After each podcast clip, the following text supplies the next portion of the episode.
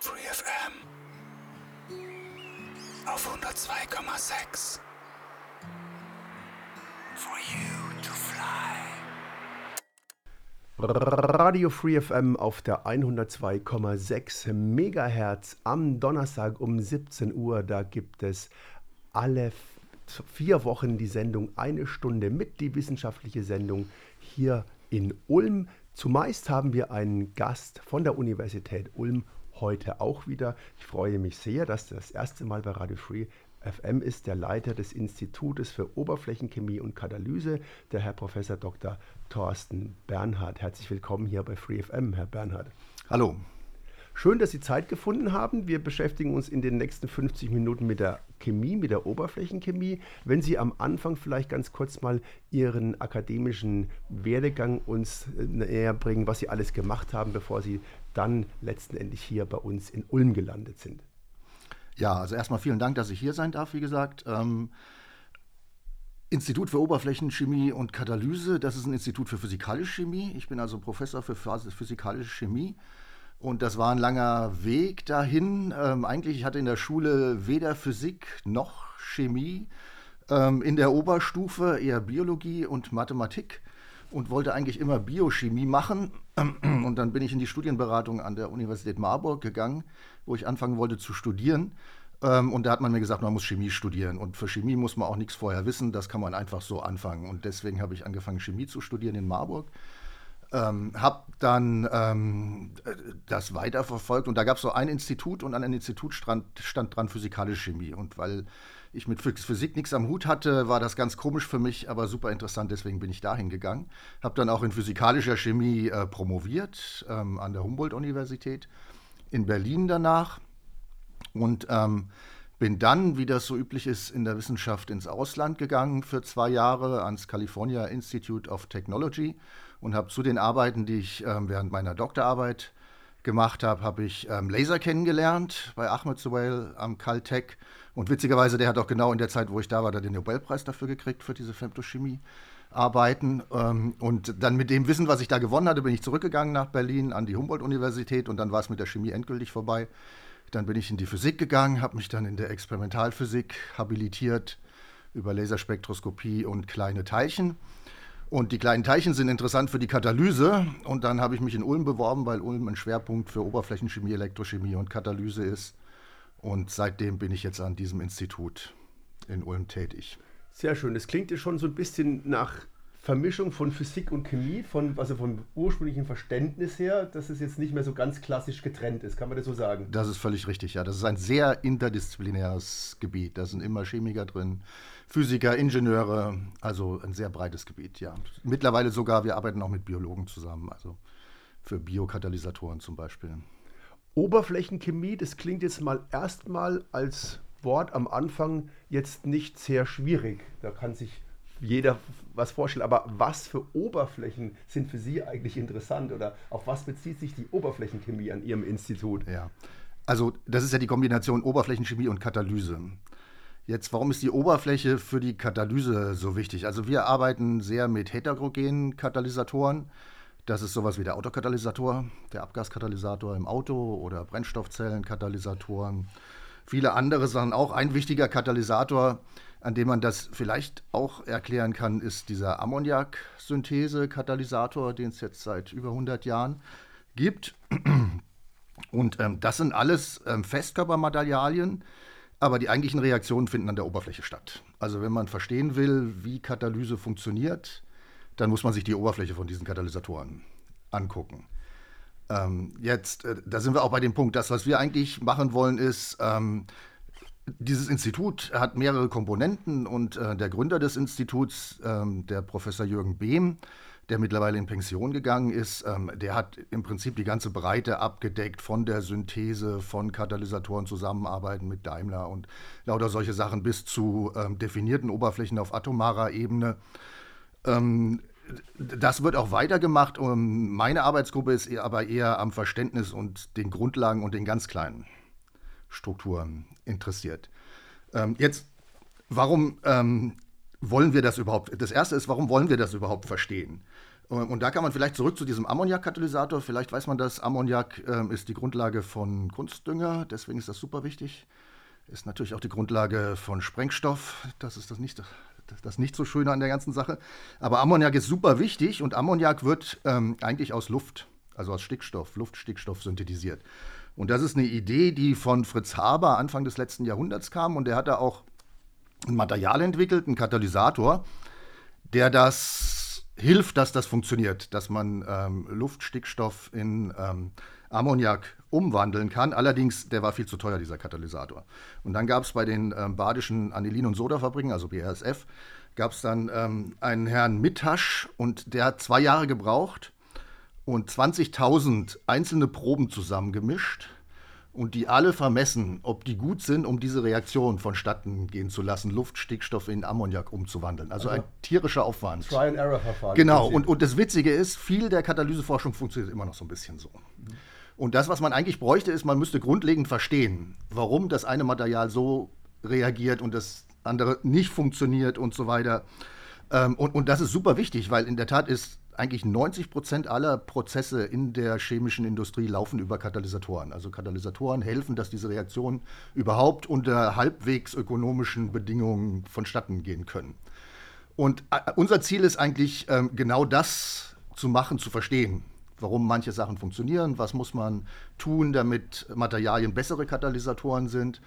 Ähm, was kann man Leuten, die dann wirklich Katalysatoren synthetisieren, was wir nicht machen, ähm, als Ratschläge an die Hand geben, in welche Richtung sie ähm, forschen können, ohne jetzt wieder 20.000 einzelne Proben untersuchen zu müssen. Aber wenn Sie jetzt sagen, Sie wollen es verstehen, äh, kann ich an die ketzerische Frage sagen, verstehen es Ihre Kollegen bisher noch nicht oder nur in Teilen? Oder? Äh, es gibt Sachen, die man versteht. Es gibt, äh, also mittlerweile, ich glaube, diesen Ammoniak-Katalysator, den hat man mittlerweile relativ gut verstanden. Aber es gibt auch Sachen, also viele, viele Sachen, wo noch großer ähm, Erkenntnisgewinn ähm, vonnöten ist. Also ähm, insbesondere, weil ähm, das Wichtige, also wenn wir jetzt nochmal auf die Oberfläche, warum ist für einen Katalysator die Oberfläche ähm, jetzt so wichtig? Ähm, also die chemischen Reaktionen finden an der Oberfläche statt. Man braucht aber keine riesigen Oberflächen, weil chemische Reaktionen sind sehr lokal. Also da, die, die, finden an einzelnen Atomen oder vielleicht an der Ecke von einem Material statt oder an der Kante oder sowas. Und ähm, deswegen ist es eigentlich gut, und das ist in den meisten Katalysatoren auch der Fall, und das musste man lernen, dass die, die, die, eigentlichen Materialien, die die Katalyse machen, dass die sehr klein sind. Also zum Beispiel im Autokatalysator sind das so Edelmetallteilchen, so ähm, Platin, Palladium, Ruthenium, Rhodium, Rhodiumteilchen. Ähm, also diese Teilchen sind relativ klein, und je kleiner die Teilchen sind, desto besser ist das. Ähm, weil, wie gesagt, die Oberfläche der Teilchen, das ist das, was die Katalyse macht. Also was uns hilft, dass der Autokatalysator gut funktioniert oder der Brennstoffstellenkatalysator, äh, Brennstoffzellenkatalysator gut funktioniert. Aber das, was man äh, bezahlt für Material, also zum Beispiel der Brennstoffzellenkatalysator besteht aus Platin. Und Platin ist relativ teuer. Und wenn man das kauft, dann bezahlt man das so pro Volumen, also ich, oder pro, pro Kilogramm ähm, Material. Jetzt aber, wenn man jetzt Platin ähm, als, als Festkörper kauft, also wenn man zum Beispiel eine Kugel Platin hätte mit einem Radius von 1 cm, dann kostet die irgendwas. Wenn, aber das ist jetzt egal, ob das eine Kugel ist mit dem Radius von 1 cm oder ob man das Ding jetzt ganz klein reibt und viele, viele kleine Kugeln davon macht, die zum Beispiel einen Radius von 10 Nanometern hätten, also 10 mal 10 hoch minus 9 ähm, Metern. Das, vom Preis her ist das genau das Gleiche. Aber da nicht das das Gewicht der ganzen Sache für die Katalyse wichtig ist, sondern die Oberfläche, muss man das auch betrachten. Also diese 1 cm Kugel, die hätte eine Oberfläche von 3 Quadratzentimetern, so ungefähr. Ne? Ähm, das wären 3 Quadratzentimeter, die uns für die chemische Reaktion zur Verfügung stehen würden. Aber aus, diesen, aus dieser, mit dem, dem gleichen Material könnten wir 10 hoch 18 Kugeln mit diesen 10 Nanometer Größe machen. Also 10 und 18 sind eine Million Trillionen kleine Kügelchen. Und die alle zusammen hätten drei Quadratkilometer Oberfläche.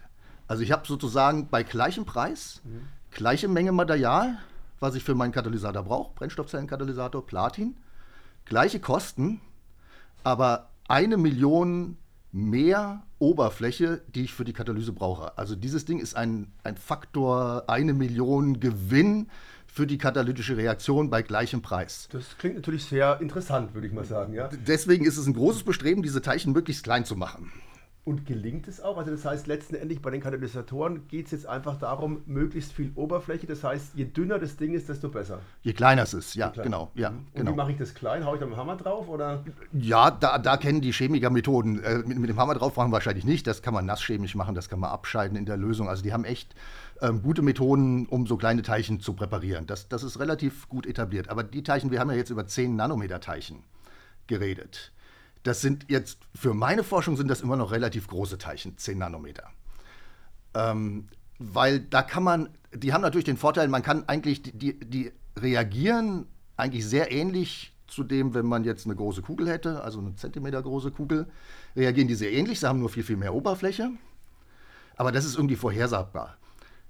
Und jetzt, jetzt kommt der, der Knackpunkt an der ganzen Geschichte. Wenn man jetzt diese kleinen Kügelchen noch kleiner machen würde, also nicht 10 Nanometer, 10 mal 10 hoch minus 9, sondern nur 1 Nanometer oder sogar kleiner als 1 Nanometer, dann hätte so eine Kugel von kleiner als 1 Nanometer, ein bisschen kleiner als 1 Nanometer Größe, hätte ungefähr 100 Atome oder ein bisschen weniger als 100 Atome.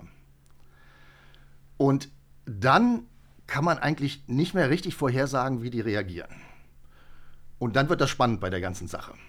Also man kann jetzt, bei 100 noch nicht, aber wenn man vielleicht 50 Atome hat oder 40 Atome, hat man ein völlig neues Material. Also ein Platinteilchen mit 50 Atomen würde völlig anders reagieren als ein Platinteilchen mit 40 Atomen.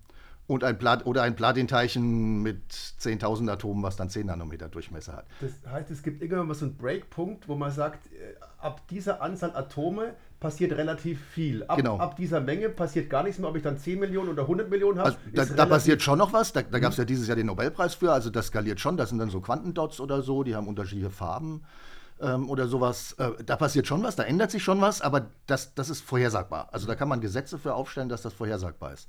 Wenn man dann zu den Teilchen geht, die kleiner als ein Nanometer sind, dann macht es was aus, ob da ein Atom mehr dran ja, in vielen Fällen macht es was aus, ob ein Atom mehr dran ist oder ein Atom weniger. Und dann ändern sich komplett die Eigenschaften. Also dann ändert sich die Struktur, dann ändert sich ähm, die elektronische Struktur, die geometrische Struktur, dann ändert sich insbesondere die chemische Reaktivität. Und ein Beispiel, wo wir um die Jahrtausendwende angefangen haben, neben vielen, vielen anderen, dran zu forschen, wenn, wenn wir schon bei Metallkatalysatoren sind, also Platin im Brennstoffzellenkatalysator, Palladium und sowas im, im Autoabgaskatalysator. Also um die Jahrtausendwende kam ein Material, äh, wurde das sehr hip, ähm, wo man eigentlich gar nicht denkt, dass es ein Katalysator ist, nämlich Gold. Weil Gold ist ja eigentlich chemisch überhaupt nicht reaktiv. Jetzt Platin kann man noch erklären, weil es reaktiv ist, obwohl es ein Edelmetall ist, aber Gold würde man gar nicht denken, dass es reaktiv ist. Und gerade bei Gold ist es, wenn man das so sehr verkleinert in diese Nanometer oder Subnanometer, dann wird das ein fantastischer Katalysator. Also den könnte man sogar als Autokatalysator vielleicht verwenden, hat man damals gedacht. In Wirklichkeit hat es nicht funktioniert. Aber also, dass man die giftigen Autoabgase mit superkleinen Goldteilchen, wo man, also man würde jetzt sagen, Gold ist teuer, aber wie gesagt, wir haben die ja sehr verkleinert, also kriegen wir super viel Katalysator für das gleiche Geld wie ein Ring oder irgendwie sowas. Und, und diese kleinen Goldteilchen, die haben komplett unvorhersagbare Eigenschaften. Die wären super gute Katalysatoren, die haben völlig neue Strukturen, nicht so wie makroskopische Goldstücke oder so, völlig andere geometrische Struktur und völlig andere elektronische Struktur. Die sind teilweise, sind die auch gar nicht mehr richtig metallisch, das sind gar keine Metalle. Und und mit denen kann man dann eine ganz tolle Katalyse machen. Also das sind viel bessere Katalysatoren als Platin-Katalysatoren und Palladium-Katalysatoren. Ähm, auch für diese Reaktionen, die in der Autoabgas-Katalyse stattfinden. Weil, insbesondere deshalb, weil sie bei tiefen Temperaturen arbeiten. Wie kam man denn auf das Gold? Ähm, war das auch Trial and Error? Und Ja, das ist eine gute Frage. Ich glaube, das ist ein langer Prozess. Und ähm, man, man hatte schon immer so ein bisschen die Idee, dass Gold eine, eine Rolle spielen könnte in der Katalyse, wenn man es nur klein genug macht. Und dann gab es einen Herrn ähm, Haruta in Japan, der hat so kurz vor der Jahrtausendwende, hat er da irgendwie ein Forschungsprojekt aufgebaut und da, da sehr viel ähm, dran rumgeforscht und der hat eigentlich dann äh, mit vielen, vielen Daten etabliert, dass das so ist, dass diese kleinen Goldteilchen ähm, so katalytisch reaktiv sind, obwohl makroskopisches Gold überhaupt nicht reaktiv ist. Und dann gab es um die Jahrtausendwende eine völlig neue Entwicklung in der Mikroskopie. Das war auch wichtig. Und man konnte also ähm, neue Elektronenmikroskope entwickeln, mit denen man einzelne Atome sehen konnte, bei niedrigen Elektronenstrahlenergien, egal, ähm, ohne das Material kaputt zu machen. Und um die Zeit wurde hier in Ulm auch so ein, das ist jetzt so dieses neue Gebäude am Oberberghof da, wo, wo diese sehr hochauflösenden niederenergetischen Elektronenstrahlenmikroskope vorhanden sind, mit denen man dann nach der Jahrtausendwende erstmals wirklich sehen konnte, dass eigentlich in diesen Katalysatormaterialien Materialien die super kleinen Teilchen, also wo man wirklich die einzelnen Atome zählen kann, wo man sagen kann, der hat jetzt 10 Atome und von 8 bis 20 Atomen, das sind die Teilchen, die funktionieren, das sind die guten Katalysatoren. Und, und wenn er dann 100 Atome hat, dann ist es kein guter Katalysator mehr. Und, und, mit diesen Mikroskopen konnte man das damals auch erstmals richtig feststellen. Also es ist einmal, dass, dass, irgendjemand die Idee hatte, das könnte was sein und dann geforscht hat, das war der Herr in, in, Japan. Und dann diese Entwicklung in der Technik der Mikroskope, die dann auch es ermöglicht hat, ähm, tatsächlich das zu sehen. Weil vorher konnte man einfach diese kleinen Teilchen nicht richtig sehen, weil also einzelne Atome und einzelne drei Atome, vier Atome, fünf Atome Heißt es jetzt, dass Sie sagen können, wir bleiben jetzt mal beim Beispiel Gold, das interessiert Sie jetzt und Sie wollen gucken, was beim Gold so alles passiert, wenn ich da wenige Atome mache? Können Sie die Atome dosieren? Können Sie sagen, ich mache jetzt einen Versuchsaufbau mit 10 Atomen und morgen mache ich einen mit 15 Atomen? Dann nehmen Sie aus dem Kästchen die Atome raus und kleben die dahin oder wie muss ich mir das vorstellen? Also, ähm, ja, mittlerweile ist die Chemie, das ist, das ist nichts, was wir machen, aber die synthetische Chemie ist so weit, dass sie ähm, Cluster Gold, das sind wieder Cluster. Also Cluster ist ähm, kleine Teilchen mit einer abzählbaren Anzahl von Atomen. Das ist das, was ich jetzt mal Cluster nenne im, im Folgenden. Und die können diese kleinen Teilchen atompräzise, also mit einer präzisen Anzahl von Atomen herstellen. Dann machen die irgendwelche organischen Liganden rum, damit die auch nicht zusammenkleben oder sowas. Und dann bringen die die auf Oberflächen drauf. Das können, die, das können Chemiker heute wunderbar machen. Aber selbst wenn man ähm, wenn man das nicht so macht und eine Verteilung hat, also vielleicht hat man große Nanometerteilchen und kleine Teilchen mit 10 Atomen auf so, in so einem Katalysator. Also Katalysator ist immer ein Träger, irgendein, irgendeine Keramik und da kommen diese Metallteilchen drauf, also diese Autokatalysatoren und sowas, diese heterogenen Katalysatoren. Und dann sind im Endeffekt sind halt diese ganzen Nanoteilchen, die man hat, die sind halt nicht aktiv. Die sind zwar da, aber die helfen nicht weiter. Und dann muss man halt die Präparation so umstellen, dass man möglichst viele von den kleinen Teilchen kriegt und möglichst viele von denen, die aktiv sind. Die anderen, wenn man die auch mit dazu kriegt, das stört dann in der Regel nicht. Aber wie gesagt, äh, nasschemisch, also die ähm, organischen Chemiker, die können tatsächlich atompräzise Goldteilchen mit 20 Goldatomen, mit 8 Goldatomen in der Flasche herstellen. Und Sie schauen dann raus, welche Anzahl am besten. Woran liegt es jetzt eigentlich, dass ab einer gewissen Menge das vorhersehbar ist? Man würde ja sich vorstellen, da wird es ja eher chaotischer, weil es ja mehr mathematische Möglichkeiten der Verbindungen gibt. Ja. Warum sind jetzt weniger Atome, sagen wir, unvorhersehbarer als die große Masse der Atome? Warum ist das bei den wenigen Atomen unvorhersehbarer als bei den Nanoteilchen? Also die, die Nanoteilchen, die gehen so ein bisschen in die Strukturen, elektronische und geometrische Strukturen, also insbesondere bei Metall, bei Metallen äh, über wie bei makroskopischen Festkörpern. Und ob man jetzt eine Goldkugel hat, die 1 cm Durchmesser hat, oder eine Goldkugel hat, die einen halben Zentimeter Durchmesser hat, die hat die gleichen Eigenschaften. Ne? Kein Unterschied. Aber wenn man jetzt Atome zählen kann, dann ist es völlig klar, dass ein Goldatom hat nicht die gleichen Eigenschaften wie eine Goldkugel von 1 cm Durchmesser. Und wenn man zwei Goldatome nimmt zusammen, dann hat das auch wieder andere Eigenschaften. Und wenn man drei Goldatome nimmt, hat das, das ist ja fast, das sind keine Moleküle in dem Sinne, also, sondern das sind halt kleine Teilchen aus gleichen Atomen irgendwie, das, was ich jetzt Cluster nennen würde. Oder vier oder fünf oder 20 Goldatome. Das ist immer noch so, dass die nicht die gleichen Eigenschaften haben. Und da macht jedes einzelne Goldatom macht da sozusagen einen zusätzlichen, kompletten Veränderung der Eigenschaften aus. Ähm, und das ist wirklich in diesem Bereich, bevor man in diese ähm, Festkörper-Gold-Kugelstrukturen übergeht. Ähm, vielleicht noch, und das ist auch nicht, das ist auch nicht so ganz was Abgefahrenes. Ich erzähle da in der Vorlesung immer noch so ein Beispiel dazu, wo sowas vorkommt. Und also, das ist auch zum Beispiel für die Mikroelektronik ganz wichtig, jetzt, wenn Sie Leiterbahnen auf Chips oder so verkleinern wollen. Wie weit können Sie die denn verkleinern? Also, wenn Sie 10 Nanometer Leiterbahnen haben, Also das hatten wir jetzt schon, dass es, wir haben ein bisschen andere Eigenschaften, aber ist eigentlich noch makroskopisch wie Gold, nur ein bisschen verändert. Wenn Sie jetzt ein Nanometer haben, wahrscheinlich auch noch. Aber können Sie, ist ein, ein Golddraht aus einzelnen Atomen, ist das immer noch ein metallischer Draht? Leitet der immer noch? Wie sind die Leitungseigenschaften von einem Golddraht aus einzelnen Atomen? Und, und dass das nichts abgefahren ist, das ist im Prinzip jedes Mal, also wenn Sie jetzt hier in dem Raum, wir haben jetzt das Licht an da oben, wenn Sie da, wenn Sie einen mechanischen Schalter haben und das Licht ausschalten würden, dann haben Sie ja zwei Metallkontakte. Und diese beiden Metallkontakte, die müssen ja auseinandergezogen werden. Jetzt, für uns ist das vielleicht statisch, die ändern sich nicht, aber so auf der atomaren Ebene, die Oberflächen, die sind deformierbar, also die Oberflächen ändern sich. Und jetzt wahrscheinlich dieser Schalter ist nicht aus Gold, sondern eher aus Kupferdrähten, aber es gibt ja auch, also wenn Sie zum Beispiel Audio-Equipment haben oder so, haben Sie auch Golddrähte in sehr guten Audio-Equipment und, und wenn die sich auseinanderziehen, dann haben Sie im Prinzip zum Schluss kurz bevor das Licht ausgeht, haben sie einen Draht oder so, so, kleine Teilchen, also diese Clustern aus wenigen Goldatomen. Und ganz zum Schluss haben sie eigentlich einen, einen Draht aus einzelnen Goldatomen oder ein einzelnes Goldatom, durch die der Strom durchfließt, bevor das Licht ausgeht. Und, und, dieser Draht, und das kann man messen, also wenn wir jetzt mit einem Oszilloskop und, und einem Ampermeter da rangehen würden, könnten wir das messen, dass dieser Draht völlig andere Eigenschaften hat. Der, der, der leitet den Strom völlig anders. Also kurz bevor sie das Licht ausmachen, kriegen sie Quanteneffekte in diesen Draht rein. Und das kann man direkt makroskopisch an Luft messen. Also die, diese kleinen Teilchen, die haben völlig andere Eigenschaften. Seien es elektrische Eigenschaften und wir, für uns interessieren jetzt mehr die chemischen Eigenschaften. Also wie binden die zu Molekülen?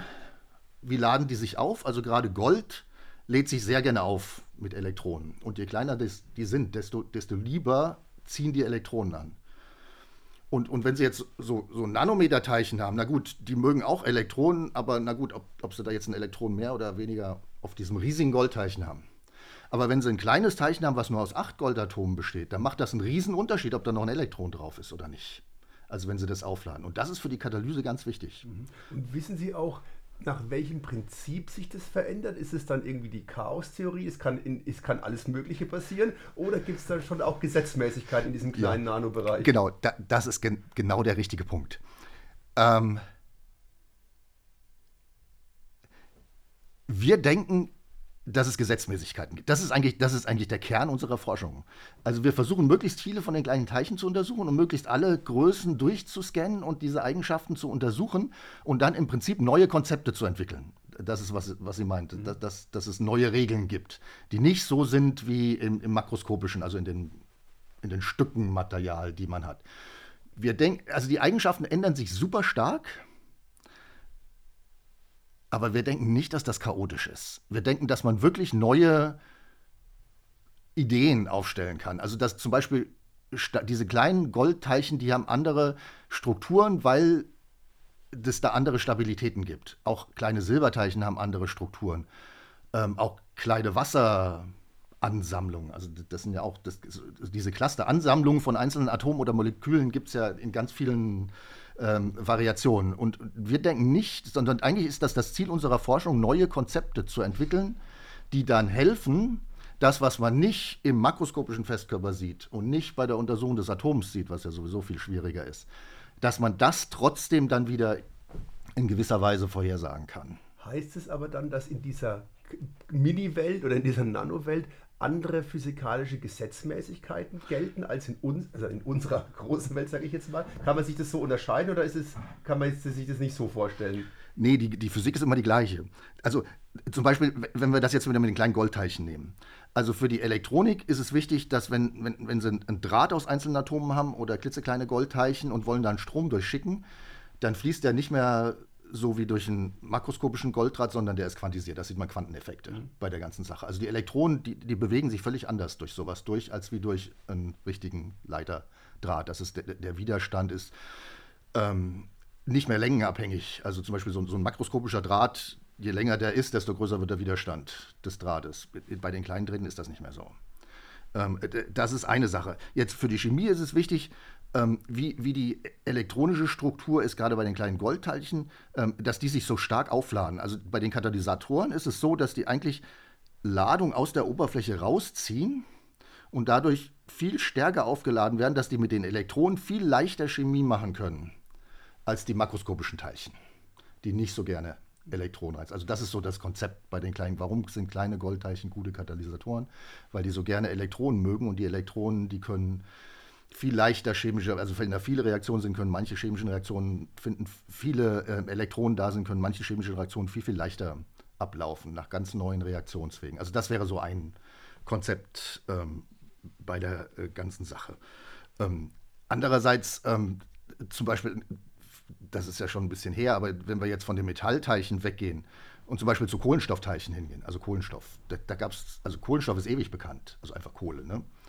Ähm, und und wenn, wenn man zu meiner Zeit, als ich studiert hat, in Lehrbücher reingeguckt hat, naja, Kohlenstoff, das ist halt Graphit, das ist das, was im Bleistift drin ist. Ne? Und es gibt Diamant. Das gleiche Material, nur irgendwie angeordnet, anders angeordnet im Festkörper. Und dann hat man angefangen, diese Forschung zu machen mit Teilchen, die kleiner als ein Nanometer sind. Und da hat man festgestellt, da gibt es noch viele andere Sachen. Insbesondere gab es dann dieses Fußballmolekül, also dieses, also es gibt ein, ein Kohlenstoffmolekül, also ein Kohlenstoffcluster, der genau aus 60 Atomen besteht. Sieht aus wie ein Fußball. Das ist weder, weder Diamant noch Graphit. Das ist was völlig Neues. Und, und dann die, die, die größer sind als 60 Atome oder eigentlich größer als so ungefähr 40 Atome, das, das sind so ein bisschen deformierte Fußbälle. Und unter 60 Atomen sind es nur noch Ketten. Und das war auch für die organische Chemie, war das eine völlige Revolution, mit solchen Fußballmolekülen zu arbeiten. Die haben völlig neue Eigenschaften, die haben auch völlig, elektronisch, völlig neue elektronische Eigenschaften.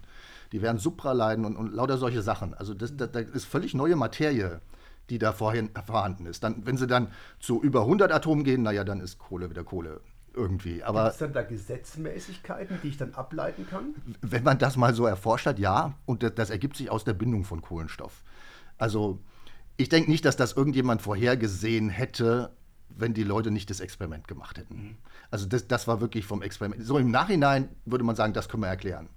Und jetzt verstehen die Leute, wie diese Struktur, warum die stabil sind, diese Strukturen, und die können Chemie damit machen. Also jetzt haben sie das verstanden und dann können sie diese Moleküle nehmen, dann kann man die äh, ganz andere Materialien daraus machen, wenn man einmal verstanden hat, wie sie funktionieren.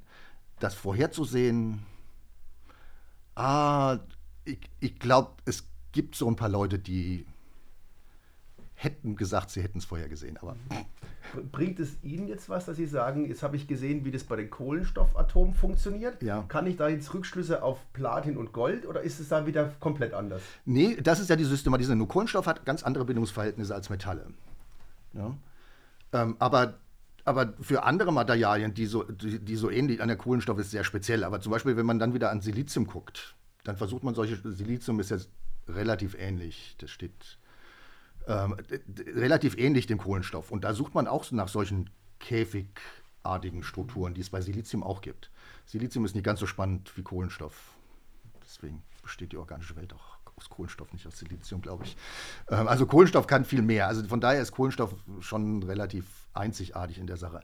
Ähm, aber wenn man zum Beispiel ein Metall untersucht hat, kann man auch viele und, und da neue Konzepte entdeckt hat, dann kann man die auch auf andere Sachen übertragen. Jetzt ist meine Frage an Sie, Herr Bernhard. Sie reden immer von, ja, möglichst wenig Atomen und ähm, zehn Atome verhalten sich dann ganz anders als zwölf. Wie sieht denn denn Ihre Arbeit aus? Machen Sie dann die Schublade auf und holen dann die zehn und zwölf Atome raus? Es, äh, läuft das alles im Mikroskop? Haben Sie da extra Räume oder wie sieht konkret das aus, was Sie dann machen? Ja, ja, okay. Also, ähm, wie gesagt, also gerade als wir über Gold geredet haben, es gibt chemische Methoden, um wirklich ähm, Material herzustellen, was nur aus acht Goldatomen besteht, mit organischen Leganden und das in eine Flasche zu füllen. So machen wir das nicht.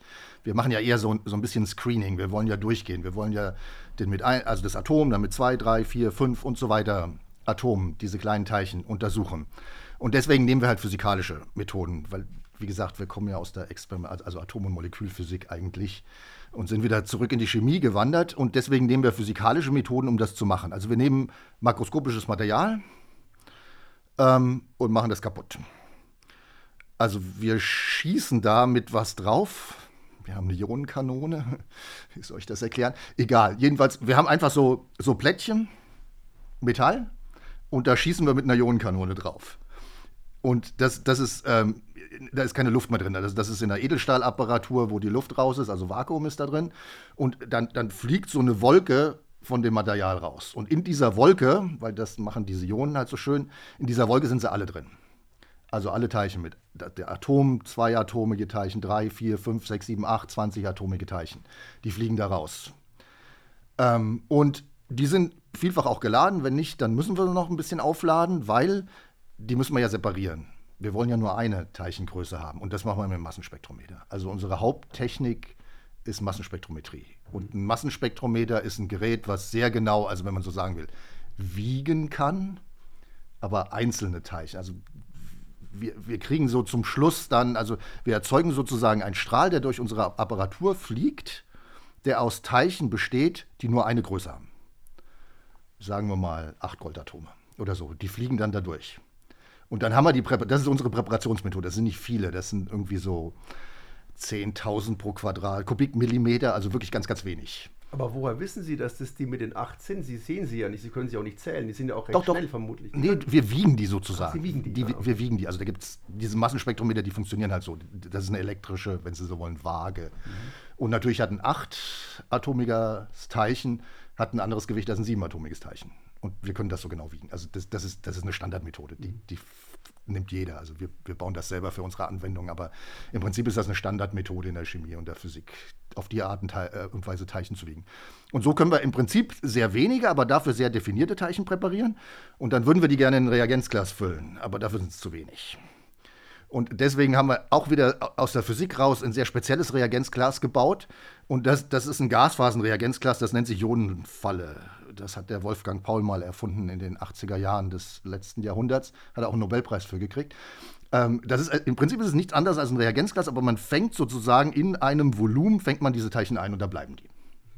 Das ist natürlich nicht jetzt unter Luftbedingungen, sondern auch wieder im Vakuum bei der ganzen Sache. Aber wir, wir lassen dann so Gase rein. Ähm, zum Thermalisieren, aber auch Reaktionsgase. Und dann reagieren die in dieser Ionenfalle, also in unserem Gasphasenreagenzglas, reagieren die, die Teilchen, machen ihre katalytischen Reaktionen. Und dann wissen wir ja immer noch nicht, was passiert ist. Und dann nehmen wir nochmal ein Massenspektrometer. Also wir schieben die sozusagen raus dann aus der, wir entleeren unsere Ionenfalle, unser Gasphasenreagenzglas. Und dann messen wir mit einem Massenspektrometer nach einer gewissen Zeit, nach einer Reaktionszeit nochmal, was passiert ist. Und dann können wir sehen, ob ähm, ein Teilchen mit zwei Goldatomen ein Katalysator ist, eins mit drei, mit vier, mit fünf, ob das ein besser, besserer Katalysator ist oder ein schlechterer Katalysator. Also das sind unsere Gasphasenmethoden. Das ist die eine Methode, einzelne Atome zu wiegen, sozusagen, die wir nutzen. Das andere ist, dann wissen wir, wie viel sie wiegen, aber wie die jetzt richtig aussehen, das wissen wir immer noch nicht. Ne? Also wie sieht jetzt so ein Teilchen mit acht Goldatomen aus? Das wollen wir ja auch wissen. Oder wenn wir wiegen und an diesem Teilchen mit Goldatomen, äh, aus acht Goldatomen, ist ein, sind zwei Sauerstoffe und ein Kohlenstoff dran. Atom. Dann wissen wir nicht, ob das jetzt CO2 ist, was ja ein Kohlenstoff und zwei Sauerstoffatome sind, oder ob das ein CO ist und ein einzelnes Sauerstoff. Wissen wir ja nicht. Hat ja alles gleiche, das gleiche Gewicht. Also das können wir mit der Apparatur nicht machen.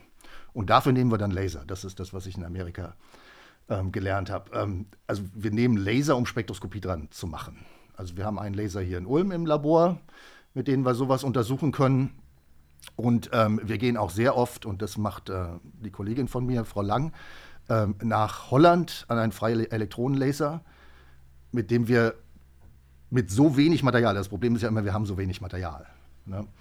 ähm, mit so wenig Material trotzdem wunderbare Spektroskopie machen können. Und da machen wir Schwingungsspektroskopie, also Infrarotspektroskopie, sowas auch in Standardlaboratorien. Das macht jeder Chemiestudent äh, im Studium Infrarotspektroskopie.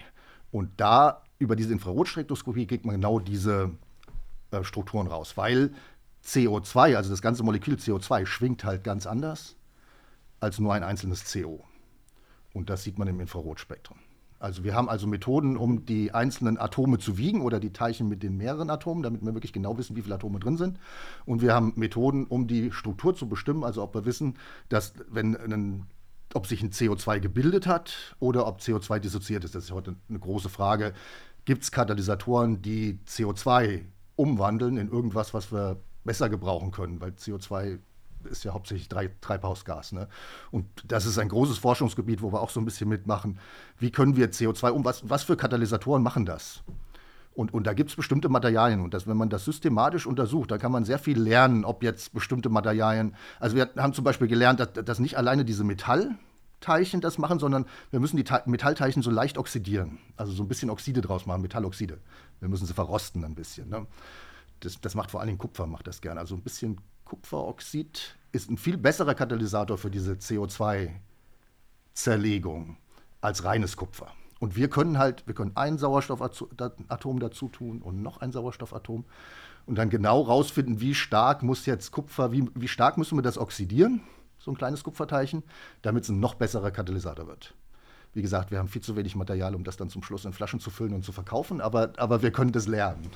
Genau, das, das wäre jetzt dann meine Frage hinsichtlich einer eventuellen späteren Anwendung. Wenn Sie jetzt rausfinden würden, acht Stück wären jetzt perfekt, nur mal als Beispiel, ja, äh, sagt einer von irgendeiner Firma, sagt hervorragend, wir brauchen das für wen auch immer, ja, machen Sie da mal so 5000 Dinger. Ja, dann haben, hätten Sie ja jetzt ein Problem, weil Sie sagen, das ist so aufwendig, das herzustellen ich, ich würde sagen, in dem Fall würden wir eher den Tipp geben, wie viel Sauerstoff man den kleinen Kupferteilchen. Also man muss gucken, was, was die Chemiker können, also was für Kupferteilchen sie herstellen können. Aber dann ist das Wichtige, wie stark müssen die oxidiert sein. Also dass man sagt, ähm, eher weniger Sauerstoff in das Kupfer reinmachen sind die besseren Katalysatoren oder mehr Sauerstoff reinmachen in die, Kupfer, äh, in die Katalysatoren. Vielleicht ein anderes Beispiel, ähm, wo, wo man ein bisschen einen anderen Weg gehen, ähm, das, das aus der Natur lernen und dann diese Prinzipien, die wir mit unseren Methoden, also diese Konzepte, die wir sozusagen daraus rausziehen können, zur Verfügung zu stellen und neue Katalysatoren zu machen. Und das ist ein Projekt, was wir angefangen haben aus der Natur lernen. Und das ist ähm, auch eine Sache zur Energiegewinnung. Also die Natur gewinnt, in den grünen Pflanzen gewinnt die äh, Natur die Energie, indem sie Sonnenlicht nimmt und Wasser spaltet. Also die grünen Pflanzen nehmen Wasser und machen daraus Sauerstoff und Protonen halt und dann geht das so weit, dass im Prinzip die Energie wird so gewonnen, aus dem Wasser und dem Licht sozusagen. Und das Witzige ist, jetzt könnte man ja sagen, Atome zählen ist abgefahren und Massenspektrometer sind noch abgefahrener, aber die Natur macht das ganz genau so. In den grünen Pflanzen ist in diesen, diesen Thylakoidmembranen, ähm, die, die das, wo das stattfindet, da gibt es kleine Metall, auch wieder oxidierte Metallteilchen mit einer ganz bestimmten Anzahl von Atomen. Die haben genau vier Manganatome, ein Calciumatom und fünf Sauerstoffatome. In allen grünen Pflanzen. Genau diese Zusammensetzung. Und das ist der Katalysator der Natur, um aus Lichtenergie und Wasser Energie zu machen. Im Prinzip, also Material, neues Material herzustellen und natürlich CO2. Ne?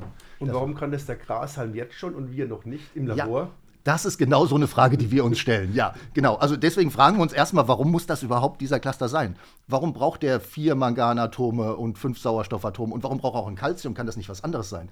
Könnten wir nicht jetzt ein Material machen, was auch irgendwie Mangan, Calcium, Sauerstoff ist und das würde genauso gut funktionieren? Tut es nicht. Also deswegen versuchen wir zu lernen, warum das genau diese Zusammensetzung sein muss. Und, und wenn man dann daraus Katalysatoren machen will, wenn man das mal verstanden hat, äh, und daraus Katalysatoren machen will, dann muss man halt, und das sind im Endeffekt sind es ja dann irgendwas, was man in Flaschen füllen kann, irgendwelche Calciummangan, Oxide oder so. Die, also, dass, dass man bei der Synthese dieser Materialien ähm, Hinweise hat, wie man diese Materialien am besten synthetisiert. Also wir haben zum Beispiel herausgefunden, dass dieses Calcium ganz essentiell ist. Das kann man nicht weglassen. Also man kann nicht einfach Manganoxid nehmen und das Ganze funktioniert. Also das Calcium ist super wichtig bei der ganzen Sache. Aber warum wollen Sie es überhaupt ändern? Kann man nicht sagen, jetzt hat die Evolution Jahr, Millionen Zeit gehabt. Gehen wir mal davon aus, das ist schon das optimale System. Bilden wir es doch einfach eins zu eins mal nach. Ja, gibt's ja. Zwei Gründe ist zu kompliziert. Okay. Und zweitens dauert zu lange. Ich meine, also es gibt viel grünes Material auf der Erde. Was wir machen wollen, wir wollen eigentlich sehr schnell in einem kleinen Volumen Energie gewinnen oder, oder Wasser spalten, ähm, um Energie zu gewinnen. Ähm, und, und dazu, also das auf einer Skala von, um das, was so ein ganzer Wald macht oder so zu machen, das, das ist einfach, das, für industrielle Zwecke ist das, glaube ich, nicht praktisch. Natürlich ist es immer sinnvoll, äh, grüne Pflanzen zu pflanzen und das Ganze zu machen, aber wenn wir es wirklich ganz gezielt einsetzen wollen. Und ähm, diese, diese Materialien machen ja auch andere Sachen außer CO2-Spaltung und, und ähm, Wasseroxidation. Und ähm, die sind vielleicht auch für ganz andere Sachen gut. Ich glaube, das, was man vor allen Dingen auch aus der Natur lernen kann, die Natur nimmt immer die billigsten Materialien. In vielen Fällen. Also nicht Platin, sondern gerade Mangan, weil Mangan gibt es relativ viel. Und das, was da ist, natürlich. Das nimmt das, was da ist und was viel da ist. Und, und das ist auch was, was, wo wir sehr viel von lernen können. Also welche Materialien da ganz besonders wichtig und warum gerade die Materialien auch gut dafür sind. Und das kann man erklären. Also da kann man sozusagen Hinweise geben, also nicht Ruthenium nehmen oder Osmium nehmen oder vielleicht auch nicht Platin unbedingt, sondern es gibt alternative Materialien. Und das kann man von der Natur lernen. Und dann, was diese Materialien in der Natur genau machen, da versuchen wir einen gewissen, mit unseren Methoden einen Beitrag zu leisten. Also warum gerade vier Manganatome, ein Calciumatom. Aber Sie können jetzt schon ganz genau sagen, wie die Anordnung ist, dass es in der Natur funktioniert. Also das hat man wirklich ganz genau bestimmt. Ja, also das ist ja ein riesiges Forschungsgebiet und man hat auch Röntgenstrukturanalysen von diesen Membranen, wo diese Cluster drin sind. Also man weiß, wie der Cluster in der Natur mhm. aussieht. Ähm, unsere Frage war eher, warum er so aussieht. Warum muss das genau der sein? Und das sagen an die Pflanzen nicht, warum. Das sagen, sagen weil die haben ja nur den, so die sagen nur, das ist der. Und was wir jetzt machen, ist, wir nehmen auch mal den Cluster mit drei Manganatomen und mit zwei Manganatomen und wir ersetzen mal Calcium durch Strontium oder so und probieren dann rum, also mit unseren Methoden in der Gasphase diese kleinen Strukturen wiegen und spektroskopieren. Und haben Sie da jetzt schon Erkenntnisse oder ist es jetzt wieder bei Ihnen Trial-Error-Verfahren? Wir nehmen mal drei Mangan und dann ein anderes, zufällig ein anderes Material oder haben Sie da schon Gesetzmäßigkeiten, dass Sie sagen, ja, wahrscheinlich verhält sich dieses und Calcium verhält sich ähnlich zum Mangan oder ja. als nee. Beispiel? Ja, genau. Das ist aber jetzt, jetzt kommen wir zurück zum Experiment. Also was wir nehmen ist, ähm, wir kaufen irgendwo im Chemikalienhandel ein, ein Mangan-Calcium-Oxid-Gemisch als kleine Plättchen. Dann schießen wir mit unseren Ionen da drauf und dann kommen da Calcium-Mangan-Cluster unterschiedlich aller möglichen Zusammensetzungen raus. Und dann machen wir einfach eine Systematik. Also wir sagen, wir gucken uns jetzt an, der genau fünf Metallatome hat und fünf Sauerstoffatome. Und dann gehen wir durch. Also ein Calcium, vier Mangan, zwei Calcium, okay. drei Mangan. Also wir gucken sie alle an. Mhm. Wir messen sie alle durch. Das ist dann so eine Doktorarbeit, wenn man ein paar von den Systemen hat. Und wir lassen die alle mit Wasser reagieren und gucken, ob die Wasser zu was anderem machen, also zu Wasserstoff oder Wasserstoffperoxid oder irgendwas, ob die das Wasser weiter reagieren können in Abhängigkeit von dieser Zusammensetzung. Und dann nehmen wir den mit vier Metallatomen und machen das auch immer wieder. Und das machen wir, wir machen die Reaktion, um zu gucken, ob die, das, ob die Wasser zersetzen. Und ähm, wir machen die Spektroskopie daran, damit wir auch wirklich sehen, also wenn da zwei Wasserstoffatome und ein Sauerstoff, das ist ja Wasser, aber ist das jetzt OH und ein Wasserstoff irgendwo anders? Also hat es das Wasser gespalten oder nicht? Das können wir dann in der Spektroskopie mit dem Laser sehen. Mhm. Und, und das, also was wir bestätigen können, ist, dass der Naturcluster wirklich der beste ist. das haben wir herausgefunden. Und, und wir haben auch Ideen, warum der der beste ist. Äh, also, und warum es auch nur ein Calcium da geben muss. Da arbeiten wir natürlich ganz eng mit der Theorie zusammen. Da, da braucht man auch theoretische Unterstützung, die dann Strukturen rechnen können. Und, ähm, und das ist eigentlich das Schöne daran. Also man, man hat die experimentellen Ergebnisse, die in dem Fall bestätigt haben, wirklich das, was in der Natur vorkommt, ist super im Vergleich zu anderen, die wir ausprobiert haben. Ähm, und, und aus unseren Messungen und der Spektroskopie raus können wir dann auch mit der Theorie zusammen, können wir sagen, deswegen ist das auch so toll. Ähm, und da, da, da, sind wir auf ganz neue Konzepte, da spielen Elektronenspins und Spinnanordnungen und teilweise, also solche magnetische, naja, in solchen kleinen Teilchen, aber also Spinnanordnung von Elektronen in den kleinen Teilchen spielen da eine Rolle. Und ähm, das sind ganz spannende Sachen, die man dann rausfindet, wo wir, wo wir auch vorher nicht dran gedacht haben, dass das ähm, wichtig ist für solche Aber, aber nochmal die Frage, wenn Sie sagen, es ist, ist das Beste, kann man dann nicht sagen, man baut es einfach eins zu eins nach? Und dann habe ich ja schon das beste System. Ich habe eine Blaupause sozusagen schon, ja, wo die Natur mir sagt, ich habe es jetzt entwickelt. Bei mir funktioniert es, schaut es euch an. Ja. Ähm, genau. Kann man das, könnte man das theoretisch einfach eins zu eins an dem Labor nachbauen vom Grundsatz her? Also im Prinzip schon, das machen auch Leute. Also da gibt es eine ganze Reihe berühmte Gruppen, die dann auch richtig Synthesemethoden verwenden, um Materialien, also Calcium-Manganoxide dieser Zusammensetzung zu erzeugen und da auch die Zusammensetzung zu variieren. Ähm, aber natürlich, die, dieser, genau dieser Cluster, den, den, können wir in unserer Gasphasen, in unserem Gasphasenreagenzglas können wir untersuchen. Aber wir können nicht da rausholen und auf, der würde sofort kaputt gehen, wenn man an Luft holen würde. Also den können wir nicht nehmen. Wir müssen den auch okay. stabilisieren irgendwie, so wie die Natur das macht. Die Natur hat ganz, ganz viel Organik, organisches Material, also eine ganze Membran. Und das gelingt im Moment noch nicht. Ist Da- das da- rausholen aus dem, aus dem Laborsetting. Na, das wollen wir eigentlich auch nicht. Aber was wir schon machen, ist da unterschiedliche organische Moleküle rundherum und gucken, ob das Ganze stabil bleibt und was das, ob das immer noch die gleichen Eigenschaften hat mit den organischen Molekülen. Also wie gesagt, das, die Natur ist so kompliziert, das nachzubauen, würde ich jetzt mal ganz profan sagen, ist zu teuer. Also muss man Alternativen suchen. Aber wenn wir jetzt organ, also so wie das bei den Goldclustern geklappt hat, also diese Goldcluster mit acht Atomen, die man mittlerweile in Flaschen füllen kann, die haben auch organische Moleküle rundherum, damit die stabil sind nicht zusammenkleben und auch nicht an Luft kaputt gehen. Und sowas müsste man für diesen Cluster auffinden. Also man müsste, also wenn man, wenn man weiß, dass das genau der Cluster sein muss oder vielleicht auch ein anderer noch gut ist oder andere Eigenschaften hat, dann muss man sowas wie eine organische Hülle, aber eine synthetisierte Hülle finden. Das versuchen die Leute auch. Bisher sind die stabil. Es, man kann diese Cluster synthetisieren mit einer organischen Hülle rum, mit der synthetischen, nicht mit der biologischen Hülle rundherum. Aber die sind dann nicht mehr so reaktiv bisher. Und, und da versuchen wir halt beizutragen, zu verstehen, warum die denn reaktiv sind und was man an der organischen Hülle ändern muss, damit sie trotzdem reaktiv bleiben.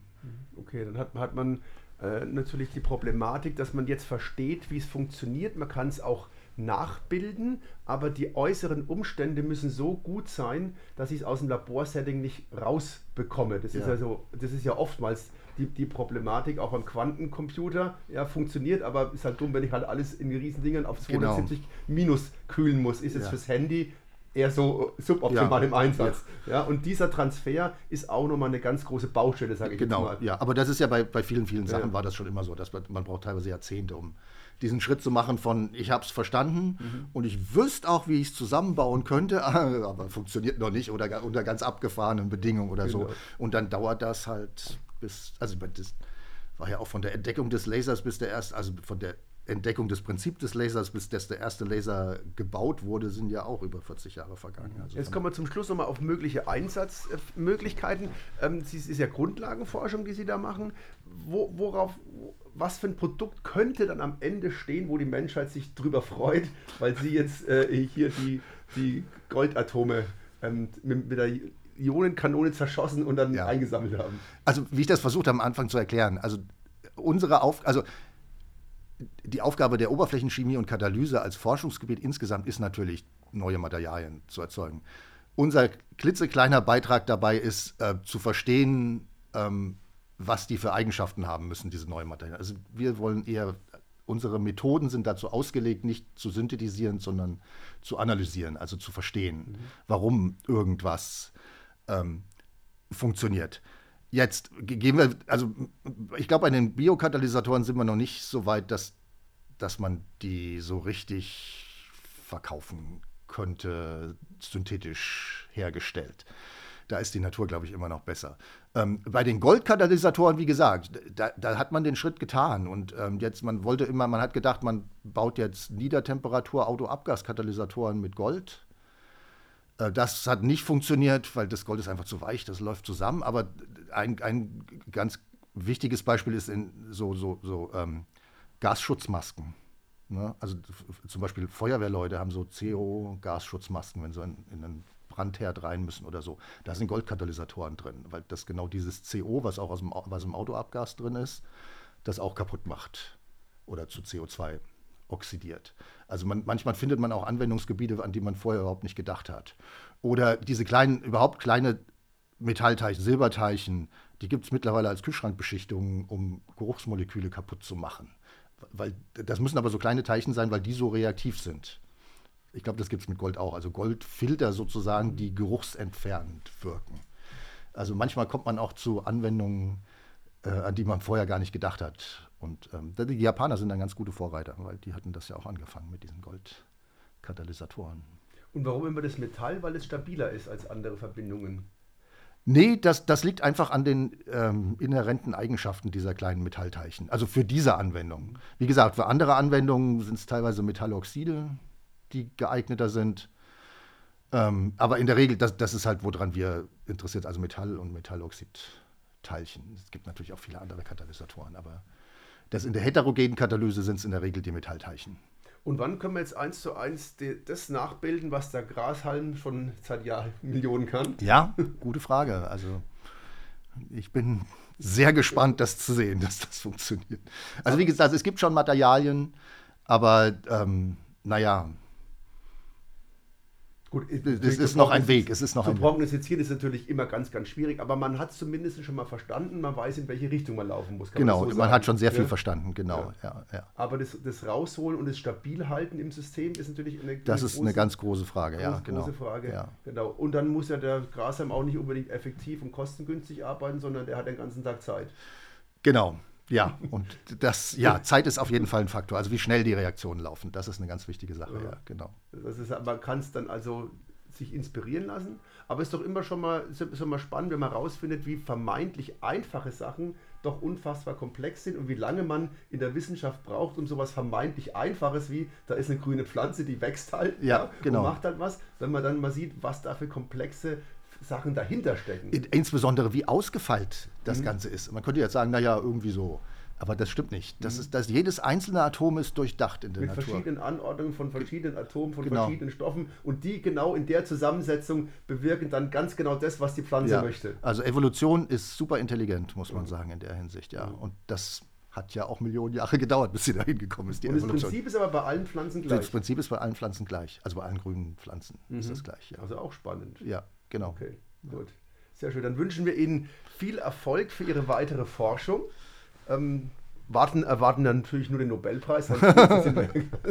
Nein, aber äh, es ist natürlich absolut spannend. Grundlagenforschung, das kann natürlich etwas frustrierend sein, weil es halt scheinbar nicht so schnell vorangeht oder noch nicht der Ja. große Sprung Aber wie gesagt, morgen kommt. Ne? das, ist ja, das ist ja eine riesige Community, Ja. die dran forscht. Wir, wir sind so ein Ja. kleines Teilchen, also ein kleines Projekt, was dazu beitragen kann. Und das gerade diese Biokatalysatoren-Community, die ist ja auch hauptsächlich in der Biologie drin und so. Und das, das sind sehr, sehr viele Labore auf der Welt, die da von allen Seiten dran rumforschen. Dann haben wir hoffentlich ein bisschen einen Einblick bekommen in die Oberflächenchemie und in die Clusterkatalyse. Ich bedanke mich bei meinem Gast heute vom Institut eben von Oberflächenchemie und Katalyse, dem Herrn Professor Dr. Thorsten Bernhard. Vielen Dank, dass Sie für uns Zeit gehabt haben. Ja, ich bedanke mich. FreeFM auf 102,6 For you to fly.